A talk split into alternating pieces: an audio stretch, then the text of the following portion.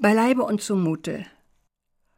Zugute könnte man Appellen halten, das Reden schwungvoll, Mikrofone eingeschaltet, ausgeschaltet, sie zischen in den Ohren, darüber klirrende Fahnen, zugute auch das Räuspern, Rachenlaute, nervöses Lachen, das dann doch erstickt, zugute auch jemand erschrickt, wenn eine Wasserwand vor dem Gesicht und nichts geschieht, still ist es dann, peinvoll wie ein Versagen, das es nicht ist.